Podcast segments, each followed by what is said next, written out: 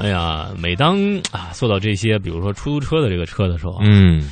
这个刹车的时候，就是我最痛心的时候，嗯，为什么呢？因为这个向前倾的感觉实在是太明显了。对，点头感特别强。对，其实就是嗯一般我们家用轿车一般是车的点头感强，嗯做一些公共交通的时候，就是人的点头感比较强。嗯，你要做公汽刹车的时候，这人就直接跑前头去了啊，嗯，直接就飞过去了。所以说这个问题啊，是说什么呢？嗯一辆车什么部件嗯最容易忽视？有什么部件最危险？嗯啊，最重要呢？嗯就是我们的这个刹车片啊。嗯，这刹车片呢，前段时间做了一辆豪车啊，两百多万的豪车啊，它陶瓷还是碳纤维刹车片，嗯然后只要一重刹，就感觉后右后轮滋哇乱叫啊！我说你这刹车片你也不换呐，这已经都我觉得是不是都磨到一定程度了？因为做车节目嘛。然后那哥们儿说了一句话：“换一个一万多呢。”然后我就呵呵了。嗯所以刹车片呢，什么东西车什么都可以稍微忽视啊，比如外观剐了蹭了呀，内饰有点问题啊，都无所谓。但是刹车是绝对核心中的核心，嗯而且是一个易损的部件，我们绝对不能让劣质的刹车片继续在车上使用，因为那就是一个安全故障，容易导致车毁人亡。嗯，我们来简单这个介绍一下这个刹车片的这个基本构成啊。这个刹车片也是叫刹车皮，在这个汽车刹车系统当中呢，它是一个非常关键的安全部件。刹车的效果的好坏都是这个刹车片在起决定性作用。嗯它一般是由钢板粘接隔热层和摩擦块构成。那么其中这个隔热层是由不传热的材料组成的，目的就是隔热。摩擦块呢是由摩擦材料和粘合剂组成。嗯，说到这个刹车片的隔热，大家要记住一点，比如说最简单的、直观的，就是咱们的自行车啊，你一捏这个刹车啊，这个这个刹车片就和这个轮毂相摩擦，就停下来了。但是呢，我们的车辆是高速的，你看那些特别大的货车，它都是要用水去降温这个刹车的，一刹这个水就下来，把这个温度降下去。但是轿车啊、小客车不存在这个问题。嗯，那么我们来讲一讲刹车片是靠什么来去去制动呢？简单来说呢，就是强压制动盘产生摩擦力来夹住这个车轮，所以有这个刹车油、刹车钳、制动摩擦呃摩擦片、活塞以及制动盘这一系列的工程构造来形成了刹车。嗯，所以说这个刚才我们讲了这个非常重要的一个部位啊，如果说真是劣质刹车片，嗯那么就是这个刹车片就变成杀人片了。嗯呃，这个优劣啊，只能说是在紧急制动情况下才能够体现出来。但是这个时候，或许如果发现这个是劣质的话，就有点晚了啊。嗯嗯、比如说啊，这个关键的时刻刹不住车的事故是。真的是非常多的啊！随便我们上网一搜是一大把。按照我国目前车辆保有量来计算，每年大概要需要消费五亿片刹车片儿。那平均一辆车八片换算的话，那么每年大约有六千万辆车需要更换刹车片。嗯，这么多的车需要更换，那么质量如何呢？二零一三年，国家质监局就汽车刹车皮抽查了十个省、直辖市一百二十九家企业一百二十九批次的产品，十七批次产品不符合标准，涉及摩擦呃指定的摩擦系数、允许偏差、冲击强度。啊、包装标志等等项目综合不合格率达到了百分之十三。嗯，所以说这样一个也是挺高的啊。我觉得这个东西应该百分之九十九的合格率是一个相对嗯那个适合于这样一个部件的这个标准啊。即使按照百分之十的这个次品率来折算，每年也要有六百万辆车更换的是假冒伪劣的刹车片。嗯，也就是说，整个北京的整个北京市的机动车的容量全是啊，如果按照这样来换算的话，很可怕。嗯，所以呢，这个假冒伪劣的刹车片呢，容易造成什么呢？第一，抱死车轮，方向失控；第二，制动的距离很长。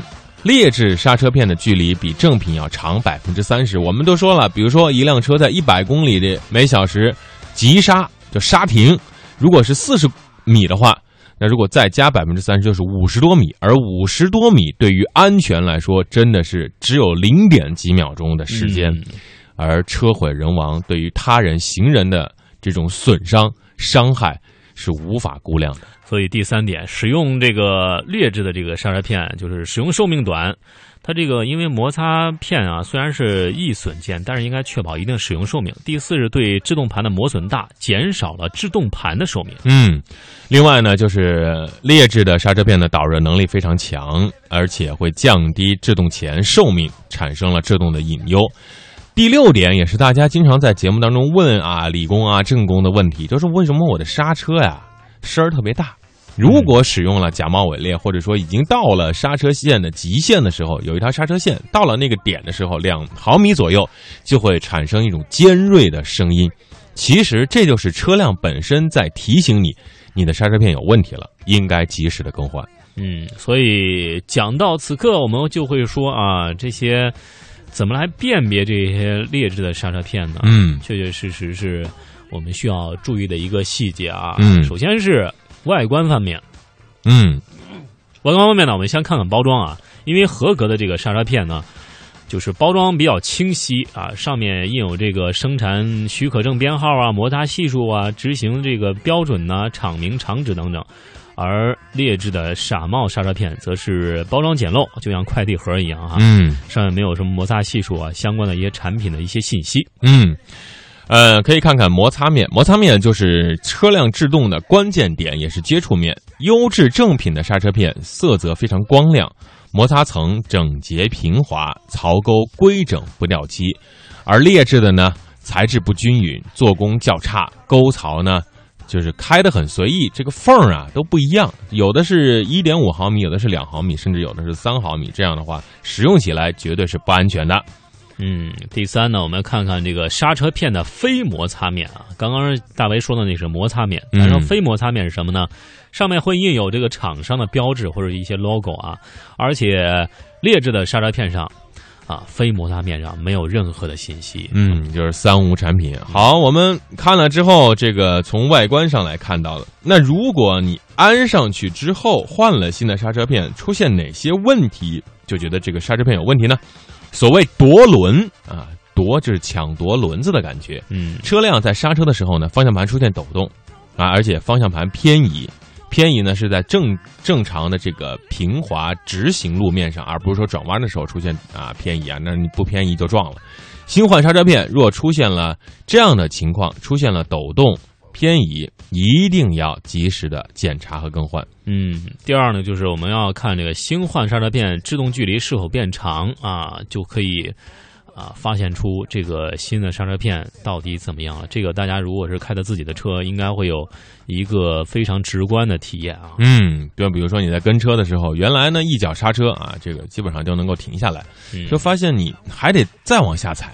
还停不下来，就说明这个刹车的距离在延长，啊，好，最后是换上新的刹车片之后，不能出现异响，异响就说明啊，刹车片和刹车盘接触不平滑，说明刹车片的摩擦面不达标，当然也可能是刹车盘磨损的过于严重，马上要进入到维修厂进行更换和维修，及早的消除这样的刹车异响。嗯，最后再来说说一个刹车片的一个养护小贴士啊。材质方面，我们不要去用这个 NAO 的这个材料去替换半金属材料的刹车片，因为这个 NAO 的材料，但是可以替换石棉材料的刹车片。嗯，这个是非常关键的一点。还有人问啊，多长时间需要换刹车片呢？嗯，其实呢，开到三万公里左右就要看一看了。那但是呢，不同的车辆、不同路况和你这个，如果喜欢急停急刹的话，这个周期肯定要短。如果大家注意刹车片有一个磨损线，如果到了这个线还有两毫米的话，大概呢还能跑两千公里啊。如果已经过了，那就赶紧的换吧，千万不要说我为了省这一点钱而损失更多。嗯，所以说讲了这么多呢，也希望大家能够在日常的用车、养车的当中注意到这样一个细节，因为它事关我们的安全行车，事关行人的安全，所以说我们还是要注意一下。这里是来自于中央人民广播电台华夏之声的《都市车天下》啊，节目的最后，稍后呢，我们来邀请到我们的特约评论员、高级汽车维修工程师郑汉成先生，如果有什么用车难题、用车焦虑啊、用车的一些。啊，困难可以发送给我们，我们可以在您呃提出问题之后，对您的这个问题进行解答。另外，刚刚小兵在微信平台上说了，这个哎，晒出来的这个 深圳 这个天气情况啊，还是挺好的。另外他说这个没说价钱，新 A 四啊，但是人家还没有公布呢。如果公布了，我们会及时跟大家分享它的究竟是什么价位呢？看来小兵对 A 四感兴趣啊。